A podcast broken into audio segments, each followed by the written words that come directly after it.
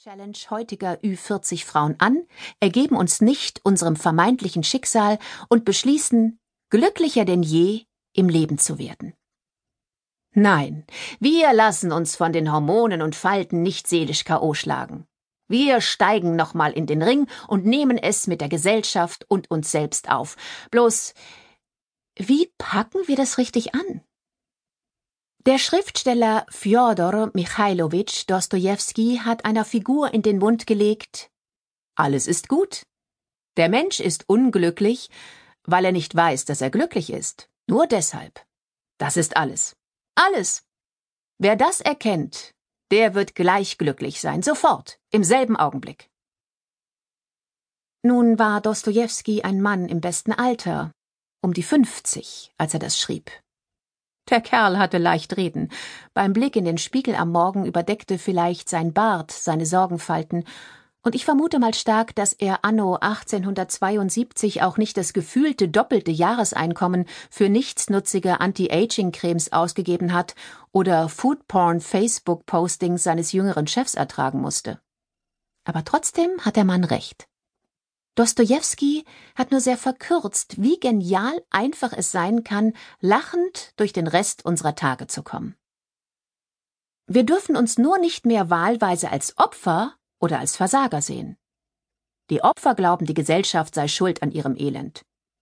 Die Versager wiederum lasten nichts der Gesellschaft an, sondern alles sich selbst.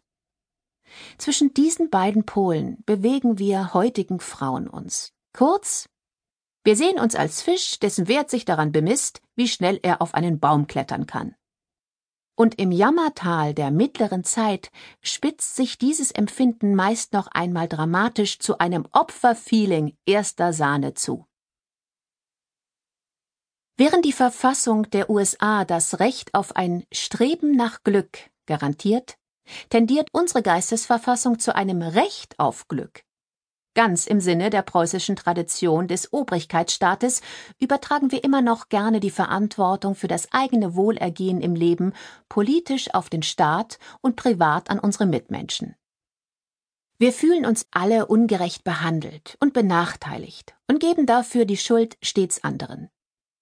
Linke fühlen sich vom Kapitalismus ungerecht behandelt, Rechte von der Überfremdung, Frauen vom Patriarchat. Männer von der gnadenlosen Leistungsgesellschaft, Familien von kinderfeindlichen Strukturen, Singles von der Familiendominanz in der Gesellschaft, Hartz-IVler von einer brutalen Arbeitswelt, die sie aussortiert hat, und Karrieristen von dem herrschenden Geschäftsbetrieb, der kein Privatleben mehr zulässt. Und wir Ü40 Frauen sehen uns nun vor allem als Opfer eines Jugendkults, der uns aufs Abstellgleis stellt. Das perfide dabei ist, diese Einstellung ist wie eine self-fulfilling prophecy und macht uns erst recht zu Xantippen oder Trauerweiden. Klar, es gibt immer noch zu viele soziale und geschlechtsspezifische Ungerechtigkeiten. Aber je mehr wir diese im Fokus haben, desto eher sehen wir uns selbst auch nur noch durch diese Brille und vergessen das Motto unserer Großeltern Jeder ist seines Glückes Schmied wo Opa und Oma ausblendeten, dass auch gesellschaftspolitische Faktoren wie Armut oder Geschlechterungerechtigkeit ein Lebensglück mitschmieden, vergessen wir, dass der Temperaturregler zu unserem Wohlfühllevel auch in unserer eigenen Hand liegt. Wir können das Gespenst im Spiegel vertreiben, noch einmal neu starten und glücklicher denn je werden, wenn wir uns aus der Falle des Versager-Opfer-Denkschemas befreien und nicht von unserer Umwelt fordern, mach mich glücklich. Denn wahlweise soll der Partner ausgleichen, was der Job nicht einlöst. Oder die Arbeit und so erfüllen, dass wir damit Defizite im Privatleben wettmachen. Kinder werden zum sorgfältig terminierten Glücksvorhaben und müssen unbedingt halten, was man sich von ihnen versprochen hat. Ich will so bleiben, wie ich war, gibt dabei keine Tipps zum Glücklichwerden wie die Ratgeberliteratur. Denn jede Frau sieht ein anderes Gespenst im Spiegel und kann ihm nur mit den jeweils eigenen Mitteln den Garaus machen. Dieses Hörbuch begegnet den Tücken des weiblichen Älterwerdens mit Geschichten von dir und mir.